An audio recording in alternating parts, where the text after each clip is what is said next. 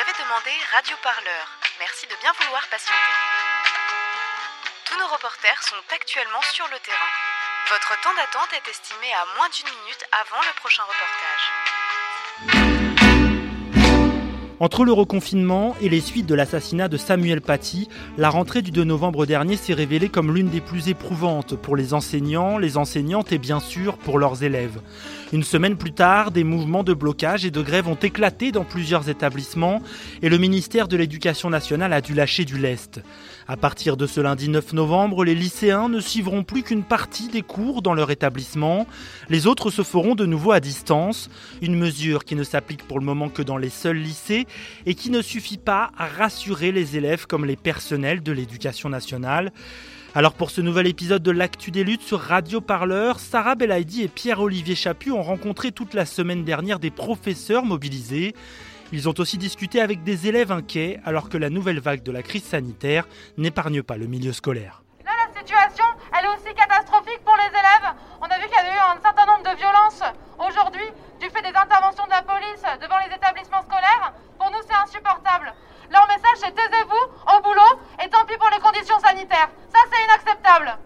Nous avons consulté l'avis d'un professeur exerçant au collège Marais de Villiers à Montreuil qui accueille chaque jour 500 élèves. Fabrice est professeur d'histoire-géographie et constate au quotidien l'insuffisance des mesures prises pour indiquer la propagation du virus. À partir du moment où on a des classes entières, euh, des, collégiens euh, euh, qui suivent leur, cours de manière totalement, classique, finalement le protocole sanitaire il est il peut pas être décemment appliqué. Le, là le problème c'est que les élèves sont dans il n'y a aucune distanciation physique dans, dans, la classe. Ils sont côte à côte hein, parce que les classes sont pleines. Hein, on n'a pas la place de, de, les écarter ou quoi que ce soit. Euh, la, la, taille des salles de classe n'est pas n'est pas adaptée pour euh, pour ça.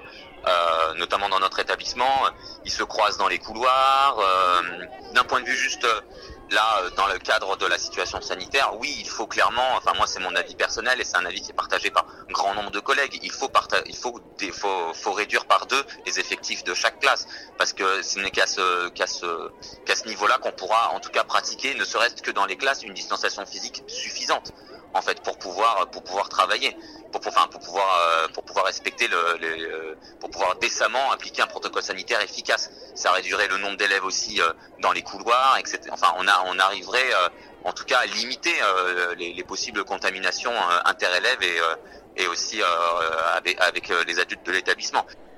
Le passage à la cantine est également un moment de brassage intense entre les élèves et contient donc un haut risque de contamination. Euh, bah, je m'appelle Gabriel et euh, je suis à Hector Berlioz. Euh, à la cantine, là, par exemple, euh, ils font par classe, une par une, et bah, on a des heures différentes pour manger. Et en plus, surtout, c'est, on n'a pas toujours des horaires. Par exemple, là, on commençait à 13h, et du coup, bah, on mangeait à midi 40, et on n'a pas vraiment le temps de manger. Jeudi 5 novembre, un rassemblement de professeurs exerçant dans le département du 93 a eu lieu à Pierrefitte pour réclamer des mesures plus fortes comme le dédoublement des classes, l'échelonnement des récréations et l'embauche de personnel encadrant. Marie Gastou Gervais est professeure de mathématiques au collège Pablo Neruda à Pierrefitte où elle a constaté d'importants manquements à la gestion de la crise sanitaire. On a exactement 30 euh, salles dans notre établissement pour 30 euh, classes euh, et les salles sont pas extrêmement grandes en fait, c'est-à-dire qu'il y a tout juste la place de mettre les 24 euh, euh, bureaux qui sont des bureaux doubles en fait, des bureaux collés. Donc nous, on estime que par rapport à la crise sanitaire qui est en train à nouveau de, prendre le pas, les élèves devraient être impartables, qu'ils n'aient pas un camarade juste à côté d'eux. Et pour permettre cette distance-là, il faut qu'on divise par deux les effectifs en fait. Donc on propose, nous, dans notre collège, que les élèves y viennent euh, pour chaque classe, la moitié le matin, l'autre moitié l'après-midi, et que chaque semaine ça s'inverse pour qu'ils puissent quand même avoir accès aux mêmes cours euh, individuellement. Ça changerait quand même du coup que pour eux, euh, ils verraient moins souvent leurs professeurs, mais ils les verraient chaque jour. Et chaque jour, on pourrait leur donner un travail qu'ils auraient à faire à la maison.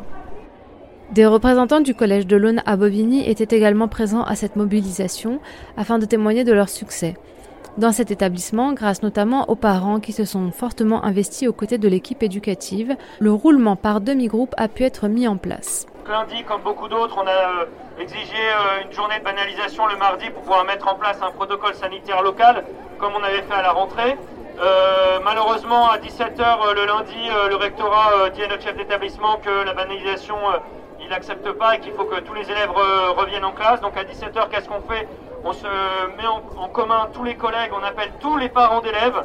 Donc il y a plus de 630 élèves, donc ça fait un gros taf qu'on s'est fait de 18h jusqu'à 21h. On leur a donné rendez-vous à 7h30 le lendemain matin pour bloquer l'établissement. Les parents, ils, étaient, ils, nous ont tout de suite apporté leur plein soutien parce qu'aussi ils s'inquiètent beaucoup. Ils n'ont pas envie euh, que leurs élèves euh, rentrent dans n'importe quelle condition alors qu'on est dans un pic sanitaire. D'autant plus que la prévalence du virus est bien plus élevée maintenant que pendant le déconfinement où on avait mis en place des emplois du temps aménagés. Donc on ne comprend pas du tout la situation et on pense que vraiment il y a un blocage qui est purement idéologique euh, de la part des rectorats de ce point de vue-là. Donc on a bloqué l'établissement, on est resté devant avec les parents jusqu'à 9h. Après on s'est réunis en AG, on a rédigé un protocole sanitaire propre dans lequel euh, on coupe les classes en deux. Il y a la moitié de la classe qui vient euh, un jour, le lendemain c'est l'autre moitié de la classe. On l'a fait voter en CA le jour même à l'unanimité. Le chef d'établissement, le département, tout le monde a voté ce protocole sanitaire local et on l'a mis en place dès le lendemain, on a prévenu les parents. Et donc Hier et aujourd'hui, on continue à fonctionner en demi-groupe au collège. De Dans l'ensemble, les professeurs et le personnel éducatif se refusent à voir de nouveau les portes des écoles closes, même au pic de la crise sanitaire. Et pour cause, pendant le dernier confinement, la continuité pédagogique mise en place pour pallier à la fermeture des établissements a révélé beaucoup d'insuffisances. Aïssatou est lycéenne à Stein et son établissement a également adopté un système d'alternance des élèves pour continuer de fonctionner en effectif réduit, elle revient sur l'inefficacité du suivi à distance. Alors moi, euh, dans mon lycée, dès lundi après-midi, déjà le lycée a été banalisé. Il a été fermé pour qu'il puisse organiser le lycée.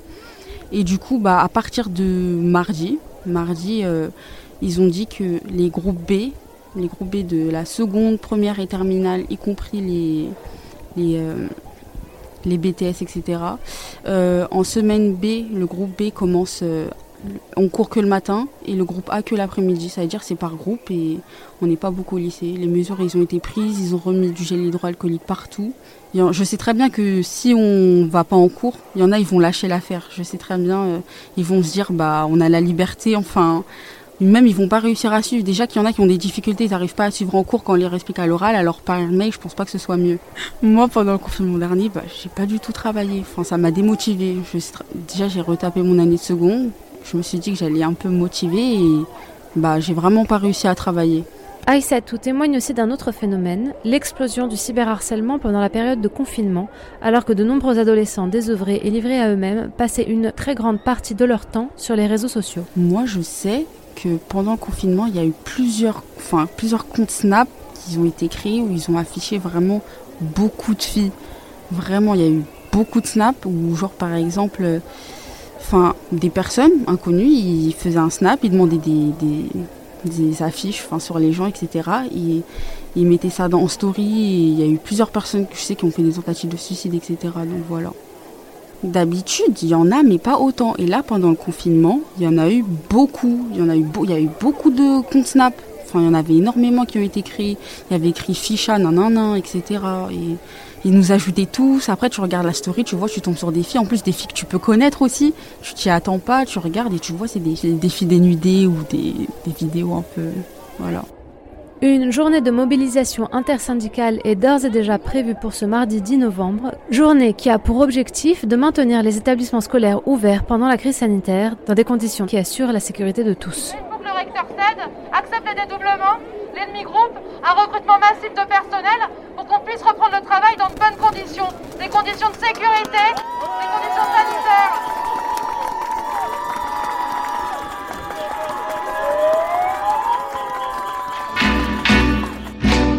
Le reportage de Sarah Belaïdi et Pierre-Olivier Chaput dans ce nouvel épisode de votre podcast L'actu des luttes. Pour soutenir ce genre de sujet, je vous rappelle que vous pouvez faire un don. Radio Parleur est en campagne de dons jusqu'au 2 décembre. Objectif 20 000 euros. On compte sur vous. Ça se passe sur notre site radioparleur.net slash don. Allez, on se retrouve mercredi pour un nouvel épisode de votre podcast au cœur des luttes sociales. Salut